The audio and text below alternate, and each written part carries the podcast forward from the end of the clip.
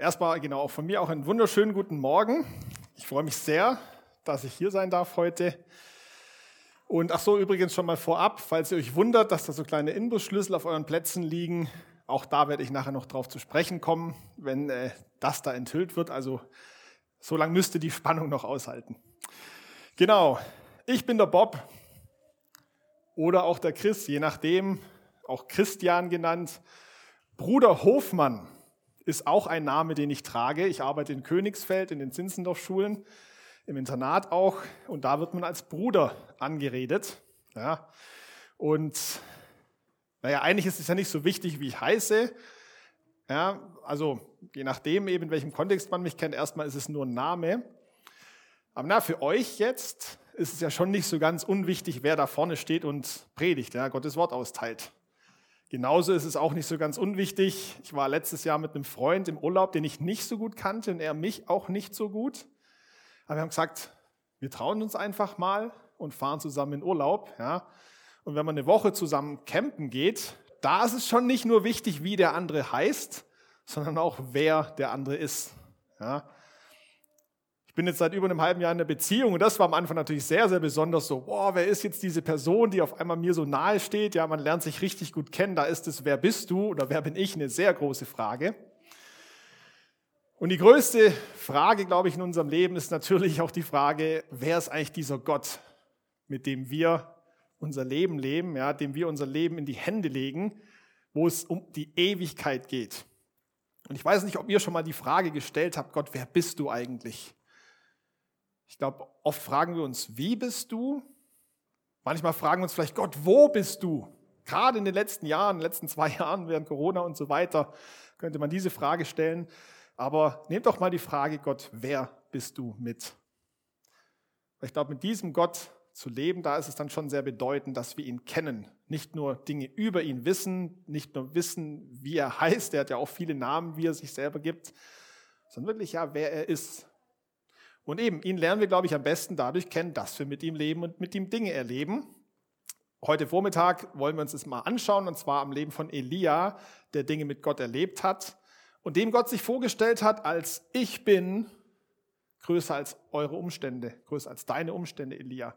Das ist, wer Gott ist oder eine Eigenschaft, wer Gott ist, die wir uns heute anschauen. Ich bete noch kurz zu Beginn und schauen wir in Gottes Wort rein.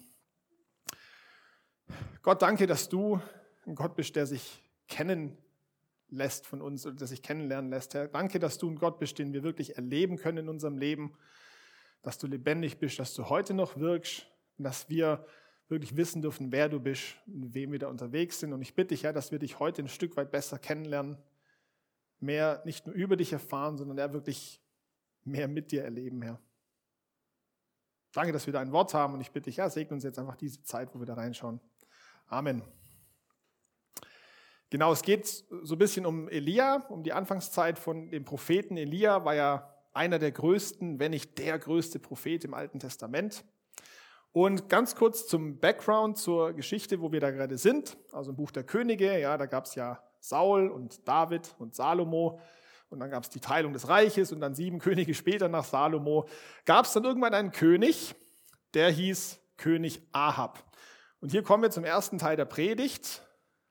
Äh, und zwar den ersten Umstand, von dem Gott größer sagt, äh, von dem Gott sagt, ich bin größer als dieser Umstand, nämlich König Ahab.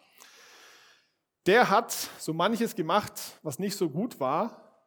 Zum Beispiel, ach so, genau, Umstände, die wir nicht kontrollieren können, habe ich es genannt.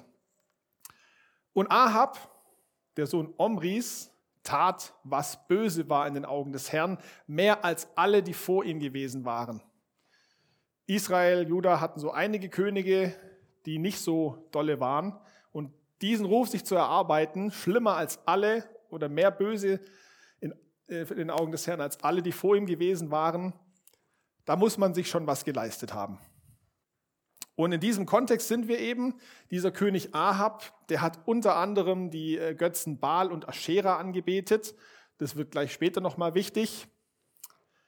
Aber genau, in diese Situation rein trat eben Elia auf und er hat von Gott einen Auftrag bekommen. Und zwar, und Elia, der Tisbitter von den Einwohnern Gileads, sprach zu Ahab, so wahr der Herr lebt, der Gott Israels, vor dessen Angesicht ich stehe, es soll in diesen Jahren weder Tau noch Regen fallen, es sei denn, dass ich es sage. König Ahab hat regiert und das ist wie gesagt ein Umstand, den, wir, den, den Israel damals nicht kontrollieren konnte. Klar, die hätten einen Putsch machen können oder was auch immer, aber eben, ne, so im Normalzustand kann man da jetzt nichts dran verändern. Und ja, er hat richtig, richtig üble Dinge getan. Er war König und er hat gemacht, was er wollte. Er hat Götzen angebetet, noch und nöcher. Und Gott hat gesagt, mein lieber Freund, ich zeige dir mal, was Sache ist. Ich bin größer als du. Und ich sage jetzt mal, gerade heute ist das doch eine wunderbare Botschaft, oder? Bundestagswahl, was auch immer da kommt. Egal, ich will jetzt hier um Himmels Willen keine politische Debatte anfangen, aber das Schöne ist, es ist auch egal, was heute Abend ab 18 Uhr verkündet wird, ob es euch oder uns passt oder nicht, ob wir einverstanden sind oder nicht. Egal, wie wir zu den letzten den anderthalb Jahren in Corona-Maßnahmen, bald sind es zwei Jahre stehen. Da kann man verschiedene Meinungen einnehmen. Völlig egal. Gott ist größer. Er steht über diesen Umständen. Und ob es uns schmeckt oder nicht. Und ich glaube, Israel hat es nicht geschmeckt, dass es jahrelang nicht geregnet hat und keinen Tau hatte. Ja, es kann negative Konsequenzen fürs ganze Leben, fürs ganze Volk geben. Und wir leben gerade in wahnsinnig krassen Zeiten, ja. Und in all dem ist es nicht so, dass Gott da steht, ach du lieber Himmel, was ist denn da passiert? Oder nervös wird so, oh, wie kriege ich denn die da wieder raus? Nein, er ist Herr. Und das, finde ich, ist eine wichtige Sache, dass wir als Nachfolgerin, Nachfolger Jesu das auch in uns tragen und dass wir wirklich so leben und dass wir uns erinnern, ja, es mag gerade schlimm sein und ich mag nicht einverstanden sein oder ich mag auch Folgen haben mit Kurzarbeit, mit was auch immer, auch die Krankheit an sich oder egal. Aber als allererstes mal erinnere ich mich, wer ist mein Gott? Und das gibt uns mal so eine Grundlage zu wissen, erstmal alles okay, so und jetzt gehen wir mal auf diese Probleme zu. Ganz wichtig, die Umstände, klar, wir können sie ein Stück weit verändern, wir können sie ein Stück weit kontrollieren mit unserer Wahl, mit unserer Stimme, aber eben dennoch nicht so richtig. Also ja, wir können auch auf die Straße gehen, wenn uns manche Maßnahmen nicht passen und dennoch kam vieles. Ja. Deswegen erinnern wir uns dran, Gott ist größer als die Umstände, die wir nicht kontrollieren können. Der zweite Umstand, Baal, oder auch Umstände, von denen wir denken, dass wir sie kontrollieren können. Baal, damals als Götze, wurde verehrt als ein Blitz- und Regengott. König Ahab sagte sich also, okay, ne, zu der Zeit wie damals war Regen und Tau ja noch mal wesentlich wichtiger als für uns heute. Ja, wir sind jetzt heute ein bisschen genervt vielleicht, denken uns, öh, wo machen wir nachher den Gemeindekaffee? Damals ging es wirklich um die Lebensgrundlage, wie auch in anderen Ländern heute noch. Ja, kein Regen heißt kein Essen. Kein Regen heißt Menschen sterben. Kein Regen heißt richtig, richtig großes, dickes, fettes Problem. Und König Ahab wollte eben sicherstellen, wollte ein König sein, der mächtig ist. Na ja, dann bete ich mal diesen Regengott an, diesen Regengötzen, dann wird die Sache schon laufen. Ja, was war die Reaktion? Gott tritt auf und sagt, mein lieber Freund, Regen ist jetzt mal gestrichen, weil ich das sage. Und da kannst du jeden Regen, Gott und Götzen anbeten, den du willst. Wenn ich sage, es regnet nicht und es gibt nicht mal Tau, dann ist vorbei. So, jetzt können wir uns denken, ja, dieser Ahab, ha, da sieht das jetzt mal so richtig, da kriegt das jetzt mal richtig ab. Ja, aber wie oft sind wir nicht ähnlich?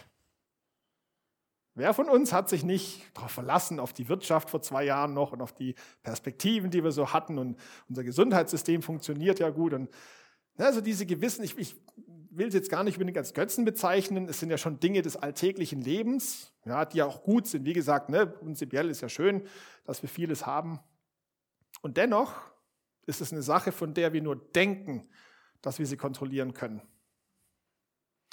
Es ist keine Sache, die wir wirklich in der Hand haben. Das ist ganz wichtig. Es ist keine Sache, bei der wir wirklich sicher sein können. Ja, wie schnell kann was passieren? Wie schnell kann man beim Catchen blöd hinfallen, sich den Daumen kaputt machen? Okay, das Netz kann man ein bisschen drüber schmunzeln. Ja, jetzt stellt euch mal vor, davon hängt eure Einnahmequelle ab. Hm? Ah, da haben wir sogar zwei Daumen. Oh, weia. Die Kreissäge, genau. Wie schnell kann sowas passieren und auf einmal, oh, wo komme ich denn jetzt an mein Gehalt? Wie schnell kann eine Diagnose kommen, eine Krankheitsdiagnose? Da kannst du die besten Ärzte der Welt haben. Auf einmal merkst du, nee, wir haben das doch nicht in der Hand alles. Nee, wir verlassen uns vielleicht doch manchmal auf Dinge, von denen wir meinen, dass wir sie kontrollieren können, unser, ja, unser Umfeld und merken dann, mm -mm. Gott ist derjenige, der alles in der Hand hält, egal in welchem Bereich. Und auch hier ist es wichtig, dass wir uns dessen immer wieder bewusst machen, dass wir uns auf ihn verlassen. Dass wir in allererster Linie, ich sage nicht, geht nicht mehr zum Arzt, aber ich sage, geht zuerst zu Jesus, geht zuerst zu Gott und macht euch bewusst, er ist derjenige, der sich kümmert. Das Erste, was das nämlich macht, ist, dass es uns Ruhe gibt. Dass wir wissen, er hat uns in der Hand. Und dann gehen wir weiter. Ja, das macht die Umstände nicht einfacher. Das verändert die Umstände vielleicht nicht unbedingt, aber es verändert erstmal auch unseren Blick auf die Umstände. Ah, genau. Ja, genau, noch mit Zusammenfassung. Baal, der Blitz- und Regengott. Und Gott sagte König Ahab mal, gut, Tau und Regen sind jetzt mal weg. Denkt das nächste Mal dran, wenn es regnet. Könntet ihr was gegen den Regen machen? Nee, aber ihr könnt zu Jesus gehen damit.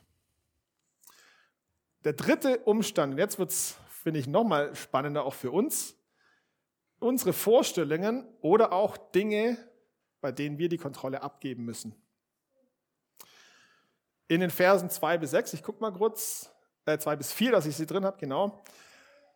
Nachdem Elia beim König Ahab war, direkt im Anschluss sagt er, und das Wort des Herrn erging an ihn, an Elia folgendermaßen, geh fort von hier und wende dich nach Osten und verbirg dich am Bach Krit, der östlich vom Jordan fließt und du sollst aus dem Bach trinken, und ich habe den Raben geboten, dass sie dich dort versorgen. Gott sagt ihm, Elia, danke, dass du den Auftrag angenommen, also durchgeführt hast bei Ahab. So, und jetzt, König Ahab war natürlich mega zornig und ist äh, hinter Elia her, wollte ihn gerne töten. Und deswegen heißt es, ja, verbirg dich am Bachkrit, versteck dich dort. Ja, er hat gesagt, Elia, du musst jetzt auf dich aufpassen. Ich passe auf dich auf ich kümmere mich um dich. Und zwar ganz genau an diesem Bach Krit. Ganz genau an diesem Bach Krit, der östlich vom Jordan fließt. Genau dort gehst du bitte hin, denn, an einer anderen Stelle heißt es, denn ich habe den Raben, äh, genau, und du sollst von diesem Bach trinken und ich habe den Raben geboten, dass sie dich dort versorgen. Warum ist es so entscheidend? Gott hätte Elia überall versorgen können. Gott hätte dafür sorgen können, dass Elia mit ausgestreckten Armen durch die Hauptstadt läuft, überall rumläuft, nach dem Motto König Ahab, hier bin ich und König Ahab kann ihn nicht sehen, kann ihn nicht ergreifen. Hätte Gott alles machen können. Er hätte ihn an zehn verschiedene Orte schicken können. Er hätte alles Mögliche machen können. Aber er sagt ihm, Elia, ich will, dass du genau an diesen Bach gehst und dass du dich dort von diesem Wasser versorgst und dass du dort dich von den Raben versorgen lässt. Gott ist mächtig und er wirkt, aber zu seinen Bedingungen. Gott sagt uns, was Sache ist. Er sagt, ich, ich habe dich lieb und ich versorge dich und ich werde für dich mich um dich kümmern, aber du musst schon auf mich hören.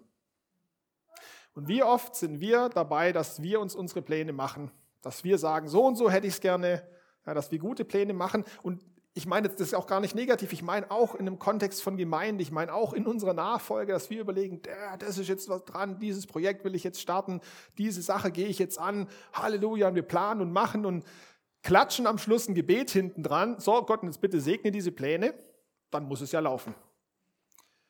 Jetzt weiß ich, dass Gott gnädig ist und dass er in solchen Situationen schon auch dann sagt, okay, ne, also er ist schon immer bei uns, aber letztendlich geht es darum, dass wir fragen, hey, was hast du denn vor? Was ist denn dein Wille? Wo führst du uns denn hin? Ja?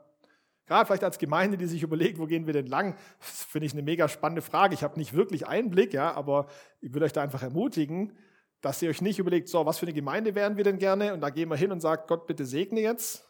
Sondern wir sagen, hey, Gott, was, was möchtest du denn, dass wir für eine Gemeinde sind? Vielleicht was für Menschen, sollen zu uns kommen. Ja? Vielleicht sind es Leute, wo ihr sagt, oh, echt? Gerade die Personengruppe, keine Ahnung, Punker, Rocker, was auch immer. Wo ihr sagt, oh, muss das sein? Und wenn Gott sagt, ja, das muss sein, dann seid ihr in seinem Segensbereich. Wie gesagt, ich kann so frei sprechen, weil ich habe keine Ahnung, deswegen, wenn es nicht passt, dann tut es wieder weg. Ist nur ein Beispiel, ja. Aber eben, ich finde es wichtig, dass wir da eben die Kontrolle abgeben. Und dass wir sagen, Gott, du bist Herr. Jesus, du bist das Haupt der Gemeinde. Du bist der, der die Entscheidungen trifft.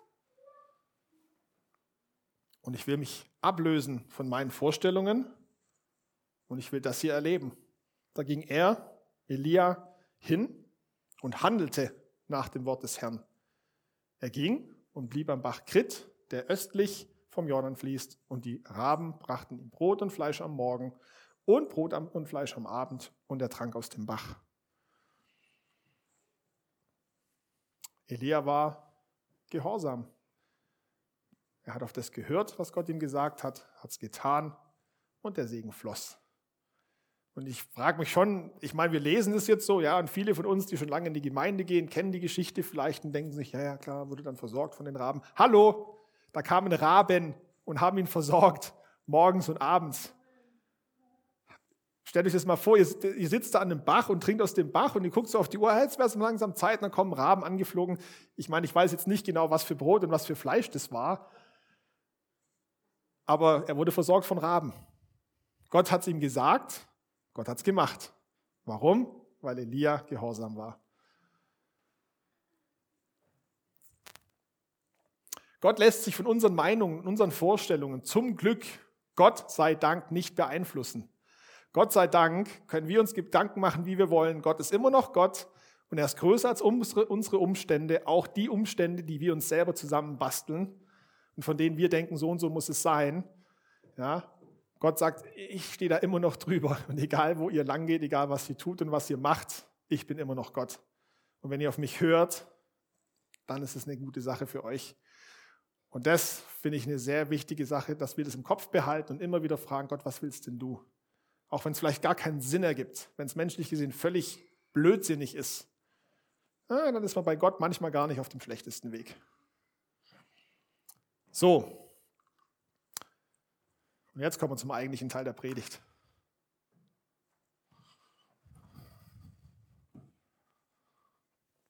Denn alles, was ich euch hier gesagt habe, habt ihr bestimmt schon oft gehört in irgendeiner Ausführung. Ja, Gott ist groß, Gott ist über den Umständen, wir können ihm vertrauen. Ja, ich behaupte, dass die allerwenigsten von uns, wenn überhaupt, irgendjemand an dem Teil scheitert, am Hören. Ich glaube, dass das nicht unser Problem ist. Wir gehen Sonntag für Sonntag in die Gemeinde, hören uns Predigten an, lesen in der Bibel, lesen vielleicht noch ein stille Zeitheft, noch mal ein Buch, hören Podcast an. Ja, wir hören und hören und hören. Eben, ja, Gott ist groß. Oder? Ja, Gott hat alles in der Hand. Ja, Gott vergibt. Ja, ja. Gott kümmert sich. Wissen wir alles. Da könnte alles Mögliche hier draufstehen auf diesen sinnbildlichen Weisheiten, sinnbildlichen Wahrheiten. Das Problem ist, wir wissen das alle, wir hören das alle, wir haben es im Kopf.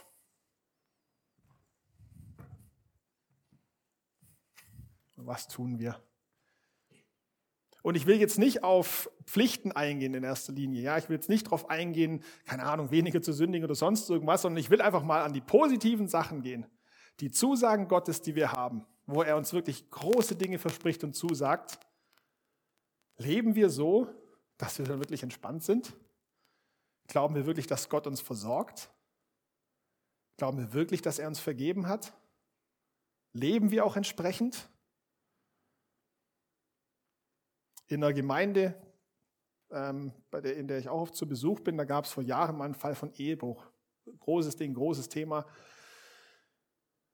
Tochter des Pastors war sogar mit involviert und sie war dann diejenige, die irgendwann ja, reinen Tisch gemacht hat, ja, die, dann, die dann Buße getan hat, die das aufgehört hat, die um Vergebung gebeten hat, ja, die dann ganz klar gesagt hat, hey, das ist falsch, das war falsch, ich höre damit jetzt auf. Ich, sie ist eben klargekommen, reingekommen, ja. Und ihr wurde Vergebung zugesprochen. Gott hat ihr vergeben. Und dann ist sie in der Folge wieder in den Gottesdienst gekommen. Und wisst ihr, was sie nicht gemacht hat? Sie hat sich nicht hinten in die letzte Reihe gesetzt, Hat nicht so da gesessen und so, oh ja, ich bin so schlecht.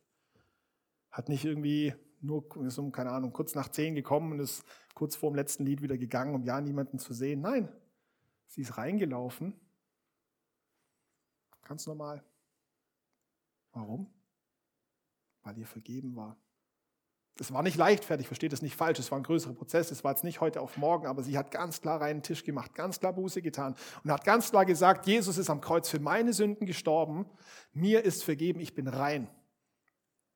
Und eine Person, die ich gut kenne aus dieser Gemeinde, die hat dann damals das so gesehen und dachte sich, also so ein bisschen schlechtes Gewissen könntest du ja schon zeigen, aber schon krass, was du gemacht hast. Ha ja, verständlich, menschlich völlig verständlich, aber diese Frau, diese Pastorentochter, die hat geblickt, warte mal, nee. Ich habe gehört, noch und nöcher, dass Jesus mir alles vergibt, jede Sünde ist vergeben. Wo wirft er die nochmal hin? An die tiefste Stelle des Meeres. Nicht leichtfertig, aber er hat vergeben. Und sie hat gesagt, ja Moment, wenn er mir wirklich vergeben hat, warum soll ich dann gebeugt irgendwo rumlaufen? Nein, sie war Gottes Wort gehorsam. Sie war Gottes Wort gehorsam und hat ihm geglaubt. Und Gehorsam ist der Schlüssel, der Dinge vom Kopf ins Herz rutschen lässt, der dafür sorgt, dass Dinge von der Theorie in die Praxis laufen. So sieht Gehorsam aus, indem wir einfach tun, was Gott sagt. Und ich bin mir sicher, dass diese Frau sich nicht so gefühlt hat, ach ja, alles locker und entspannt. Ich bin mir sicher, sie ist da reingelaufen und dachte sich, boah, was denken die jetzt von mir? Was denken die von mir? Aber sie hat immer wieder diesen Gehorsamsschlüssel in die Hand genommen und gesagt, stopp, stopp, stopp, stopp, stopp. Jesus hat mir gesagt, mir ist vergeben. Und manchmal war es vielleicht nicht so einfach, aber irgendwann fällt es mal unten raus und irgendwann kommt es ins Tun und irgendwann ist es im Herzen und irgendwann wird es eine Lebensrealität. Der Schlüssel ist Gehorsam. Der Schlüssel ist, dass wir es einfach tun. Und deswegen ist der letzte Punkt dieser Predigt, und wenn ihr es irgendwie benennen willst, just do it. Wie Nike, die Sportfirma. Einfach machen. Manchmal geht es darum, dass wir es einfach tun. Wir fühlen uns nicht danach und es gibt 10.000 Gründe, aber zu sagen. Aber zehn Ärzte haben keine Diagnose gefunden. Aber die Wirtschaft ist gerade völlig am Bach runtergehen. Aber, aber, aber. Und da geht es dann einfach darum, immer wieder zu sagen, was sagt Gottes Wort?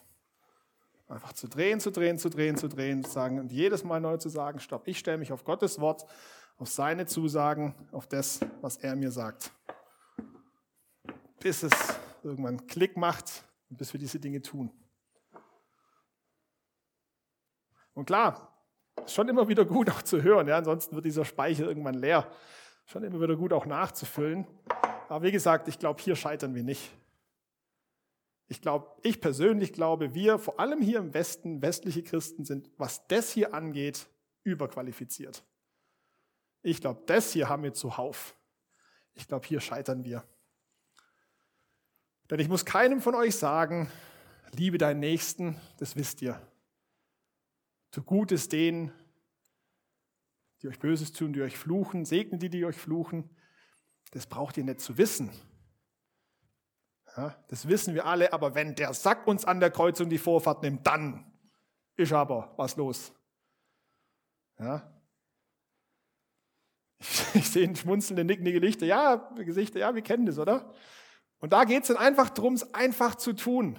Und drin zu sitzen, zu sagen, Jesus, segne diesen Menschen und schenke ihm einen schönen Tag und ja, du weißt, warum er so in Eile ist und ja, hey, hilf ihm echt und begegne ihm und ja, segne seine Familie und sei ihm einfach nah. Amen. Das ist nicht Gefühl. Im ersten Moment ist da Zorn und Wut und was nicht alles und das ist menschlich. Aber da geht es dann um den Willen, einfach zu sagen, okay, ich tue einfach jetzt das, von dem ich weiß, dass es richtig ist und das ist gut. Und auch das ist keine Neuerung und keine geistliche große Explosion. Diese Predigt ist eine Erinnerung an euch. Eine Erinnerung an die Dinge, die ihr wisst, einfach zu tun.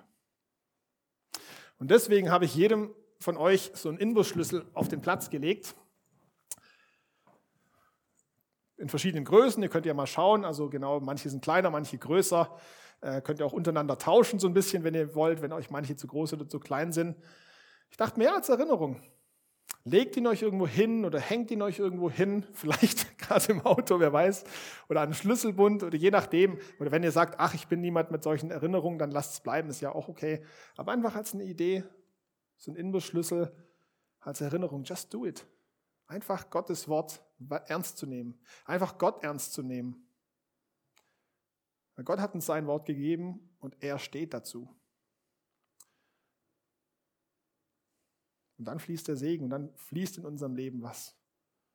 Und egal wie die Umstände sind, wie gesagt, denken wir nochmal an die Umstände zurück, König Ahab. Dinge, die wir nicht verändern können. Gott kann Dinge verändern. Baal, Dinge, bei denen wir meinen, wir können sie kontrollieren. Wie schnell merken wir auch da, fuf, ist unsere Kontrolle ganz schnell weg. Und Dinge, bei denen wir die Kontrolle abgeben müssen. Wenn wir sagen, oh, ich hätte aber schon so meine Vorstellung, ich hätte aber schon so meine Idee, wie es laufen sollte. Aber Gott, du bist größer als meine Umstände. Und auch wenn mein Gefühl mir das nicht sagt und auch wenn meine Erfahrung das mir nicht sagt und auch wenn mein Intellekt, mein Nachdenken mir das nicht sagt. Ich höre auf dich und ich werde tun, was du sagst. Keine große Kunst, aber ich glaube, ihr wisst, oftmals viel schwerer im Alltag umzusetzen, als man meint. Ob an einer Kreuzung, wo uns die Vorfahrt genommen wird oder bei größeren Themen. Ja. Und deswegen möchte ich jetzt noch ganz bewusst für uns beten zum Abschluss, ja, dass wir immer wieder daran erinnert werden und dann auch einfach diesen Mut haben, die Kraft haben, umzusetzen, was er uns sagt. Lasst uns beten. Gott, ich danke dir, dass du der bist, der alles in der Hand hat. Dass du mit keiner Faser deines Seins nervös bist dass du nie